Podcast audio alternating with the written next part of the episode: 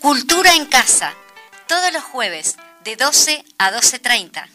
En Radio Fénix CX40 1330 AM. Un programa de cultura en un ámbito bien coloquial. Los esperamos.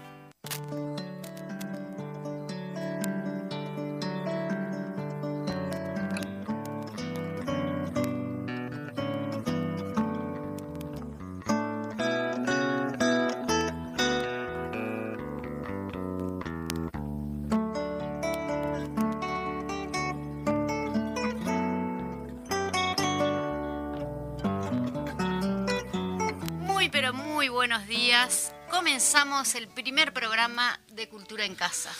Buenos días, un placer estar con ustedes. Vamos a escuchar música, vamos a hablar de cultura en general. ¿Y por qué cultura en casa? Porque sí, empieza en casa la cultura. la forma cotidiana de vivir en los distintos climas, en las distintas realidades, distintas identidades. Eh, la identidad es lo que define a los pueblos y que los hace interesantes. Yo siempre digo que cuando voy a otro país me gusta ver que comen, que bailan, que cantan. Lo habíamos dicho en la presentación y a la gente le gustó mucho eso de que vos dijiste y comer. Y sí, claro, que es lo, primero que vos buscás cuando vas a otro país, la comida típica. Y la gente eh, piensa que vamos a cocinar acá también en la radio. Y, capaz, que, podemos hacerlo. ¿Quién te dice? Y bueno, esa es una de las formas este, eh, de que vamos a encarar este encuentro todos los jueves al mediodía aquí en Radio Fénix. Eh, muchas gracias por estar ahí acompañándonos. Eduardo, este, capaz que está bueno mencionar, como para empezar el programa, que la gente un poquito se informe de qué se va a tratar el programa. Nosotros pensamos, bueno, en principio trajimos una, lectura, una pequeña presentación sobre la revista Estudio. Eh, la revista Estudios salió este año, eh, perdón, diciembre del año pasado, bueno, pero ya todo el mundo la tiene en sus casas. Y eh, hay mm, el número 129 de la revista Estudio, eh, tenemos un, poeta que se llama Santiago Mancino, que por allí definía, este, bueno, hay un pasaje de, lo que escribió, ¿no? Santiago es un joven, como hablábamos justamente para hablar, para que la gente comience a conocer nuestros propios artistas, es un joven que vive en Neptunia y que es un, literario docente, eh, bueno, se eh, se recibió en la Facultad de Letras y, por allí nos comentaba un poquito sobre la cultura no puede estar de espaldas al pueblo.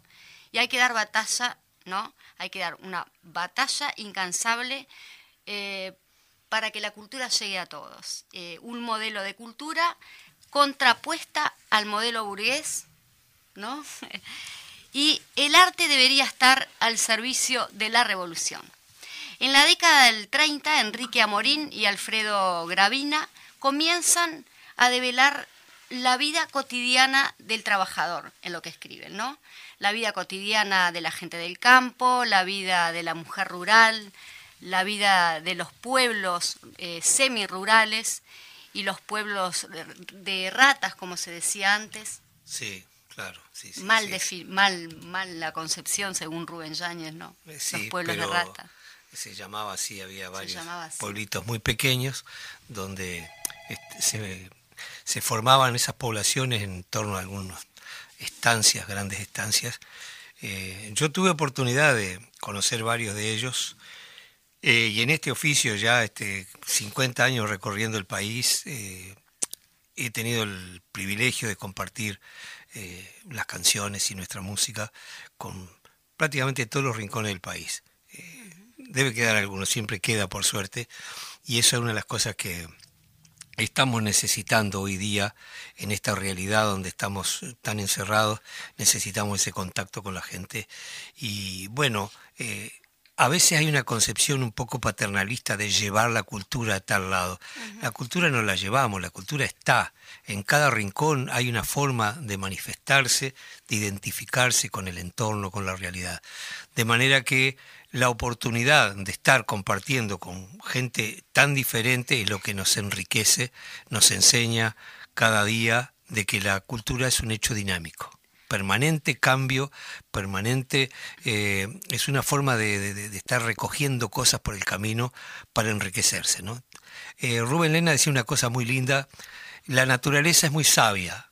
¿Qué le dio al ser humano? Le dio dos ojos y dos orejitas y una sola boca.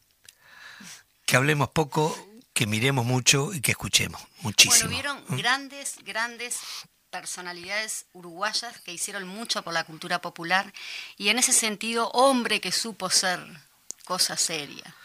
Barbaridad, hoy es una fecha muy especial. Eh, hoy cumpliría años, va, cumple añitos. Cumple, eh, cumple. Julio César Castro, eh, Juseca. Eh, yo tenía previsto arrancar con, con algo de, música, pero lo vamos a hacer en, unos minutos porque primero vamos a leer algunos artículos.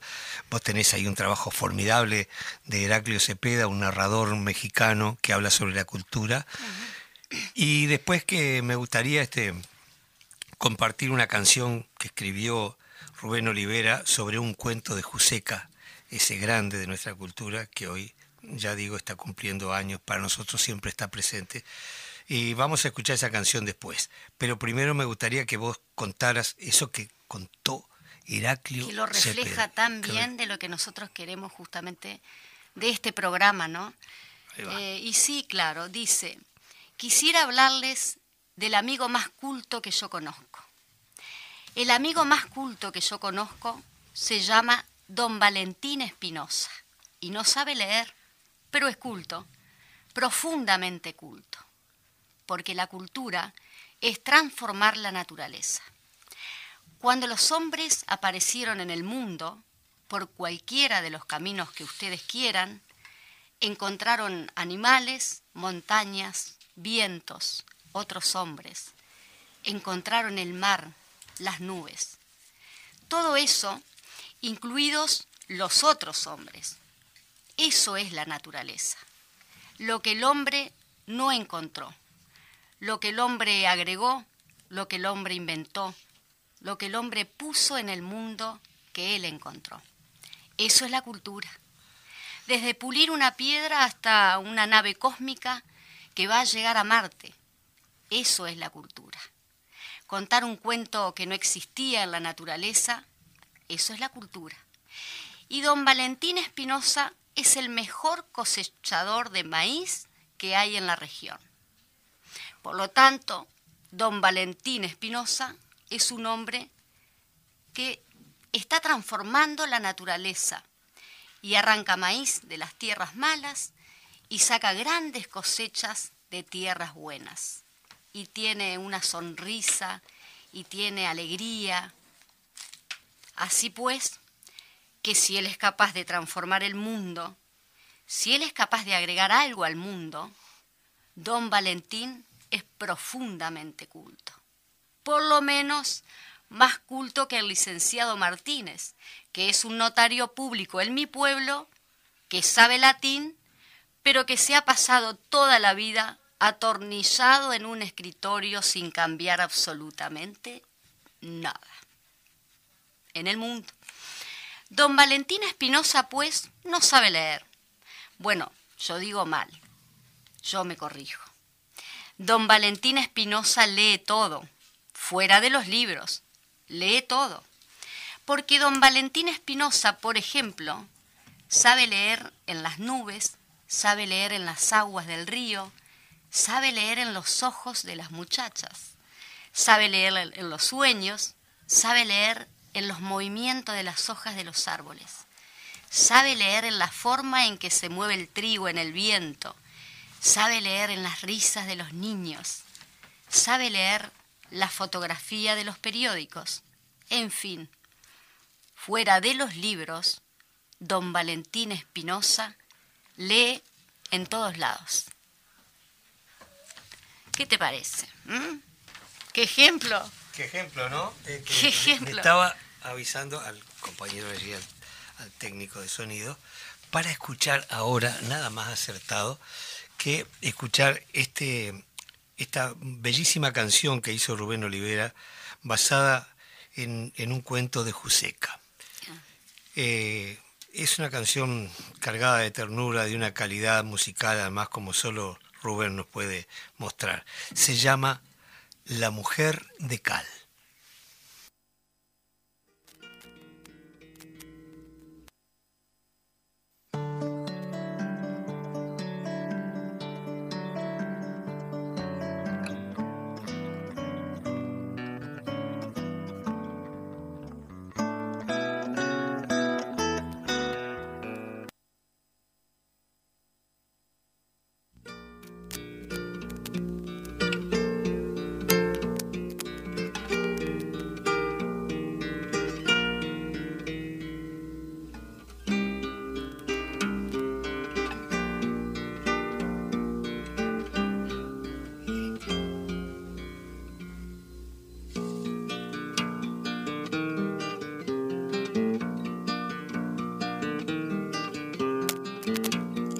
Era un hombre que se hallaba solo, como tanta gente suele estar.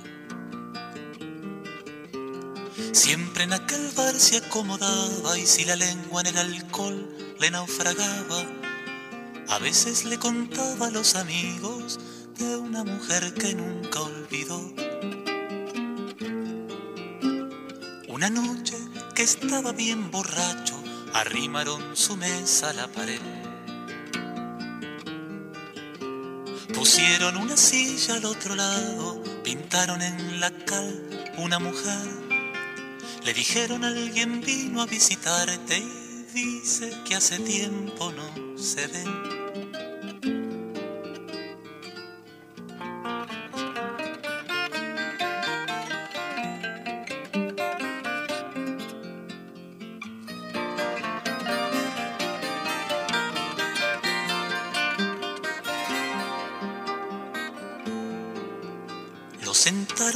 Silla y frente a él le sonrió el dibujo en la pared.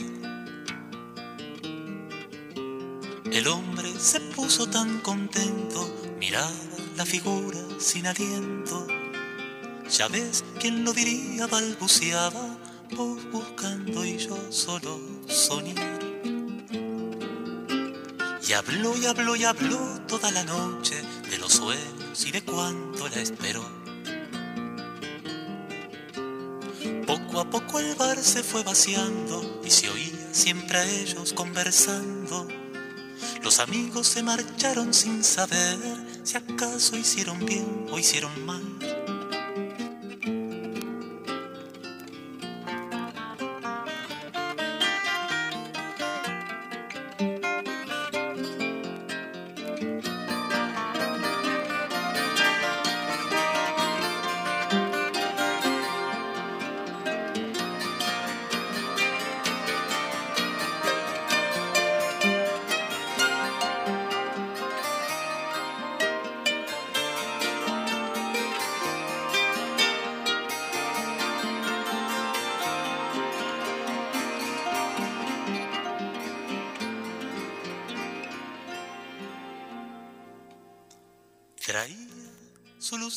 La mañana y acodado en el mostrador.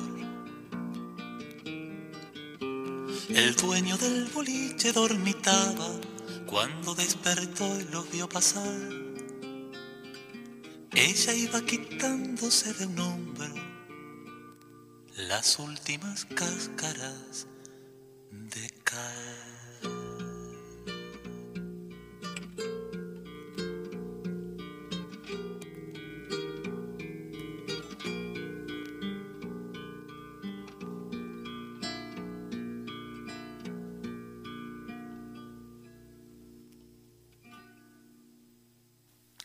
Juseca, don Verídico, Juseca es mágico, increíble que le haya aportado eh, bueno, este toque delicadísimo y fino de Rubén Olivera hacer canción, este cuento. Eh, la verdad es una maravilla, un símbolo de la ternura, ¿no?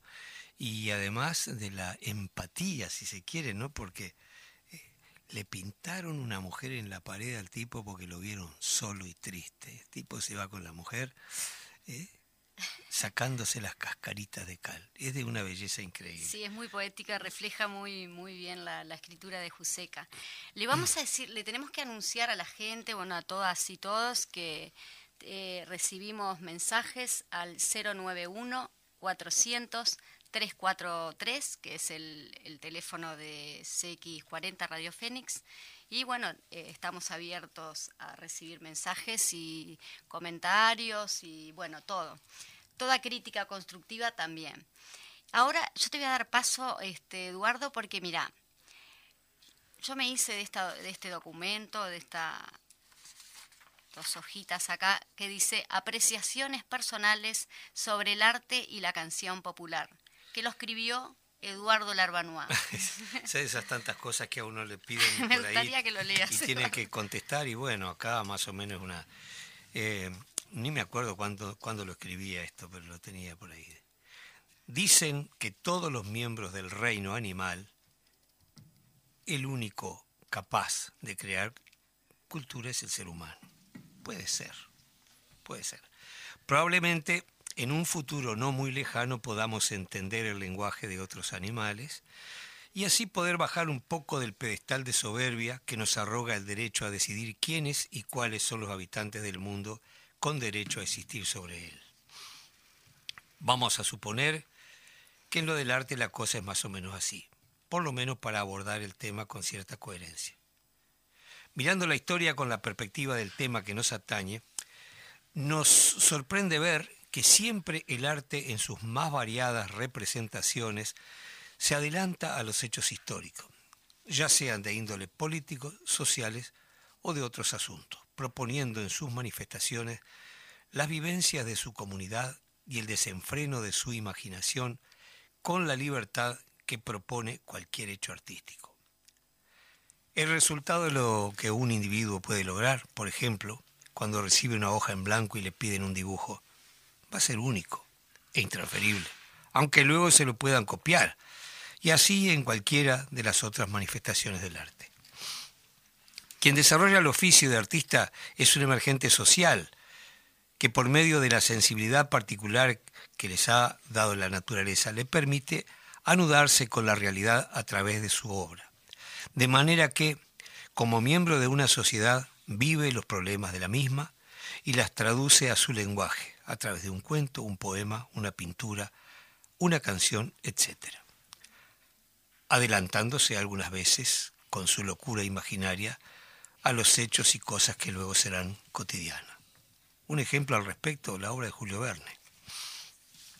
Hoy, a nadie sorprende los avances del hombre en el dominio de la tecnología, los viajes espaciales o al fondo del mar. Imagínense cuando fueron editadas las obras de este escritor. Los grandes maestros griegos, siglos atrás ya planteándola prácticamente todos los dramas y tragedias de la humanidad. El gran novelista norteamericano Aldous Huxley en el año 1936 edita la novela Un mundo feliz, donde plantea el tema de la clonación. Acercándonos a lo que elegí yo como oficio, y puedo payar con un poco más de propiedad, la canción y la música popular haré algunas apreciaciones personales que no necesariamente deban ser coincidentes con mis, mis colegas. El artista es como el cráter de un volcán, por donde donde la tierra en ebullición saca la presión que la oprime.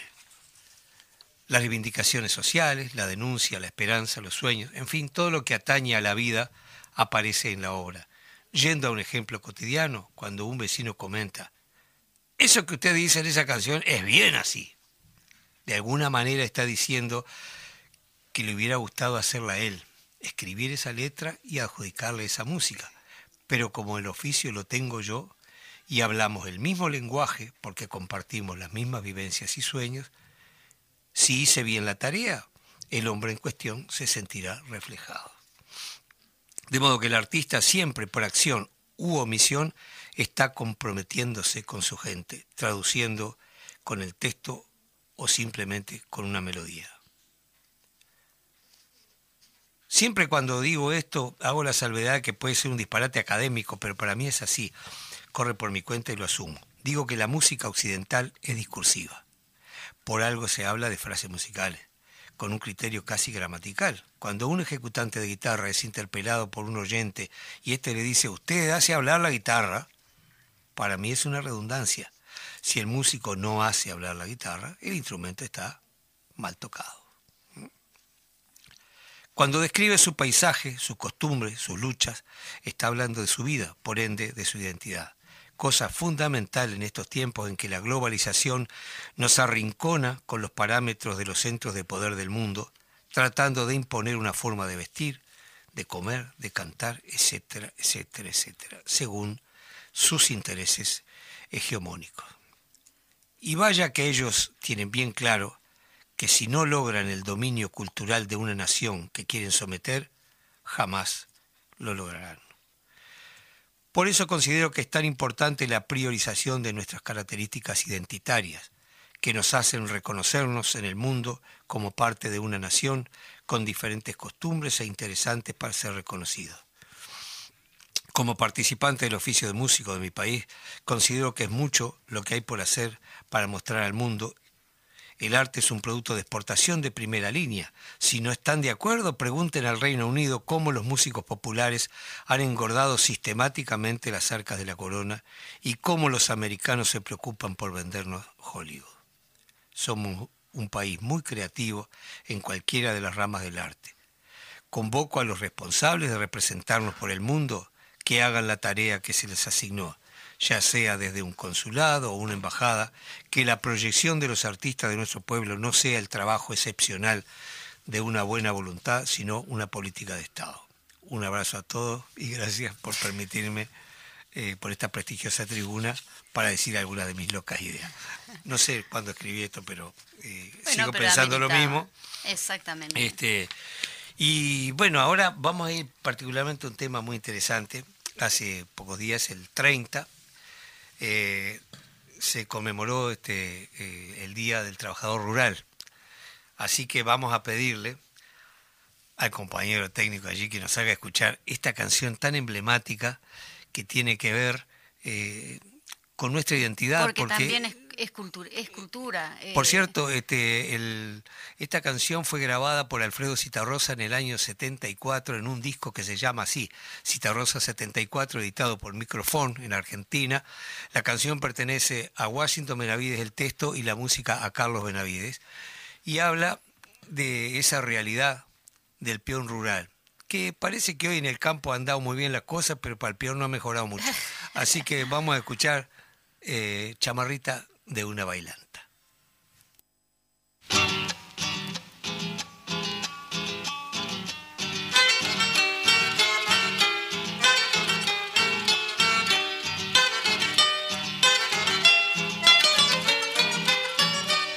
De una bailanta con acordeón, ate la luna con el sol.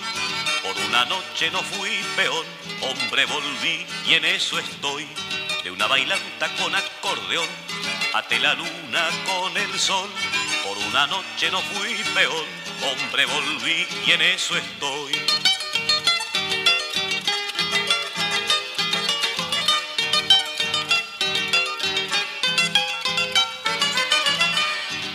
Por una sola fiesta me dudé con el patrón y por una sola fiesta me dudé con el patrón que me dijo parrandero me pisa en el galpón, que me dijo parrandero, no me pisa en el galpón, de una bailanta con acordeón, ate la luna con el sol, por una noche no fui peón, hombre volví y en eso estoy.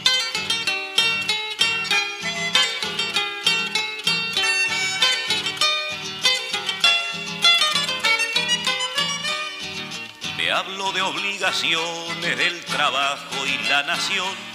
Y me habló de obligaciones del trabajo y la nación. A mí que sembré en sus campos mi pobreza y mi sudor. A mí que sembré en sus campos mi pobreza y mi sudor. De una bailanta con acordeón, ate la luna con el sol. Por una noche no fui peón, hombre volví y en eso estoy.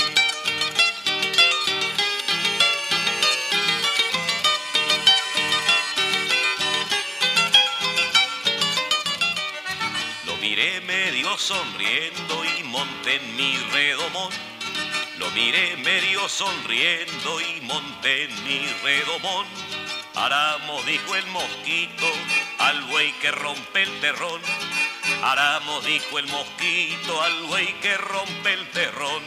De una bailanta con acordeón, ate la luna con el sol.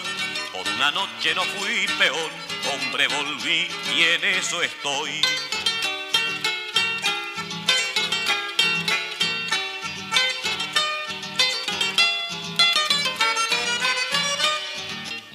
Hablar de obligaciones, nada de farras peón. Mucho hablar de obligaciones, nada de farras peón. Usted que vive a cacundas de los pobres como yo. Usted que vive a cacunda de los pobres como yo. De una bailanta con acordeón, ate la luna con el sol. Por una noche no fui peón, hombre volví y en eso estoy.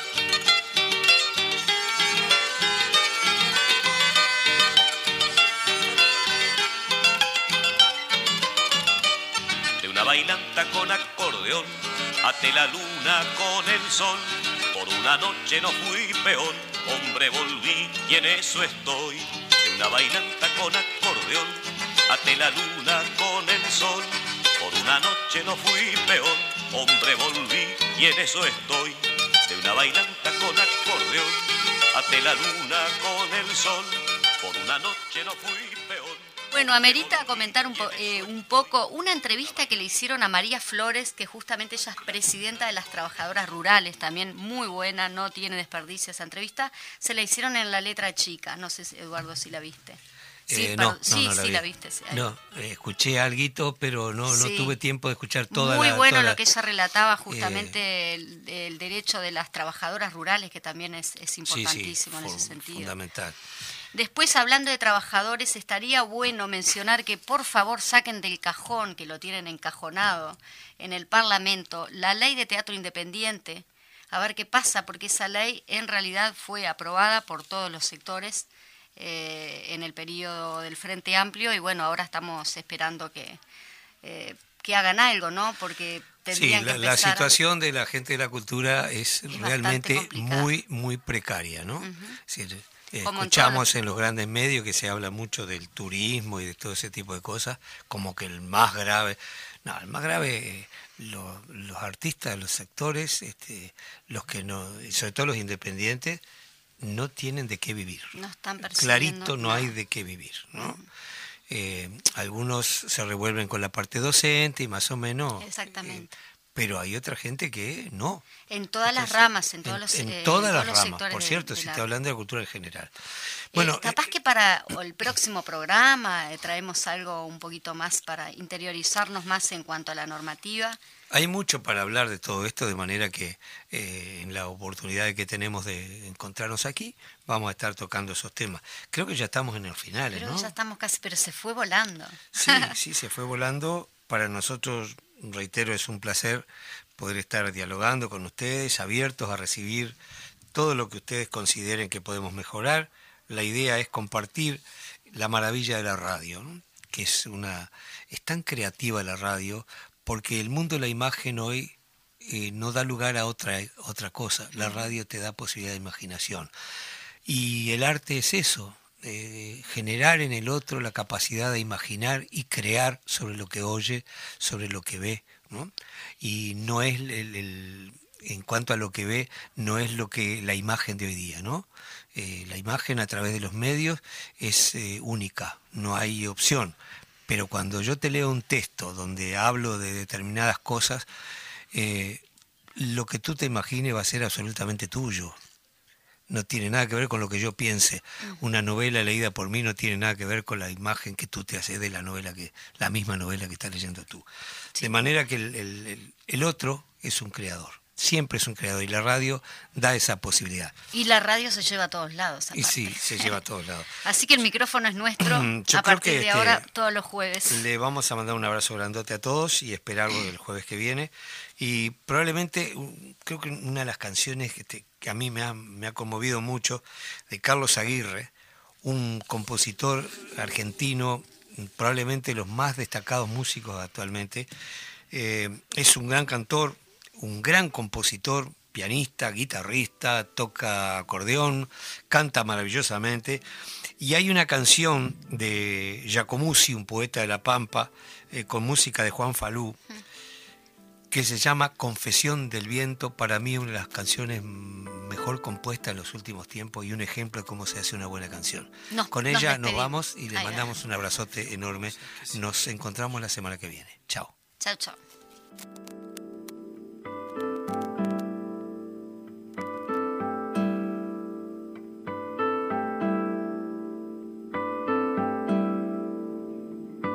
Viento me confió cosas que siempre llevo me dijo que recordaba un barrilete y tres niños, que el sauce estaba muy débil, que en realidad él no quiso, que fue uno de esos días que todo es un estropicio. Me dijo que los pichones a veces de apresurados caen al suelo indefensos si él no consigue evitarlo. Me habló de arenas de agosto, de cartas de enamorados, del humo en las chimeneas, del fuego abrazando el árbol.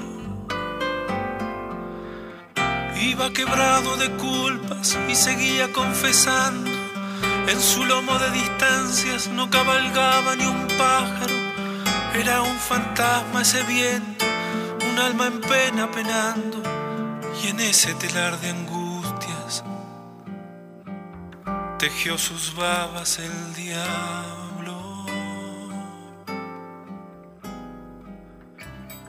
Me dijo que recordaba que en realidad él no quiso a veces de apresurados un barrilete y tres niños.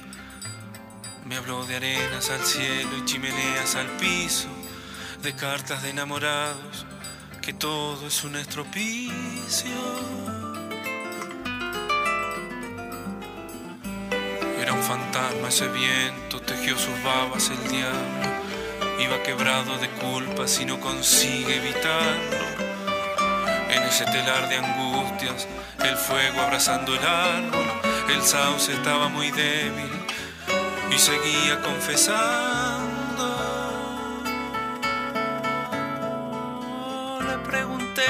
Chapas del techo de los de abajo, dijo, el hombre de luchar para conseguir los clavos, en vez de hincarse a rezar para olvidar sus quebrantos o de sentarse a esperar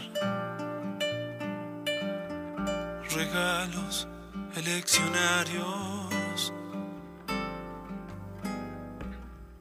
Me sorprendió la respuesta, pero no quise atajarlo. Pues cuando lleva razón, vaya quien quiere pararlo. El viento me confió cosas que siempre llevo conmigo, que siempre llevo conmigo.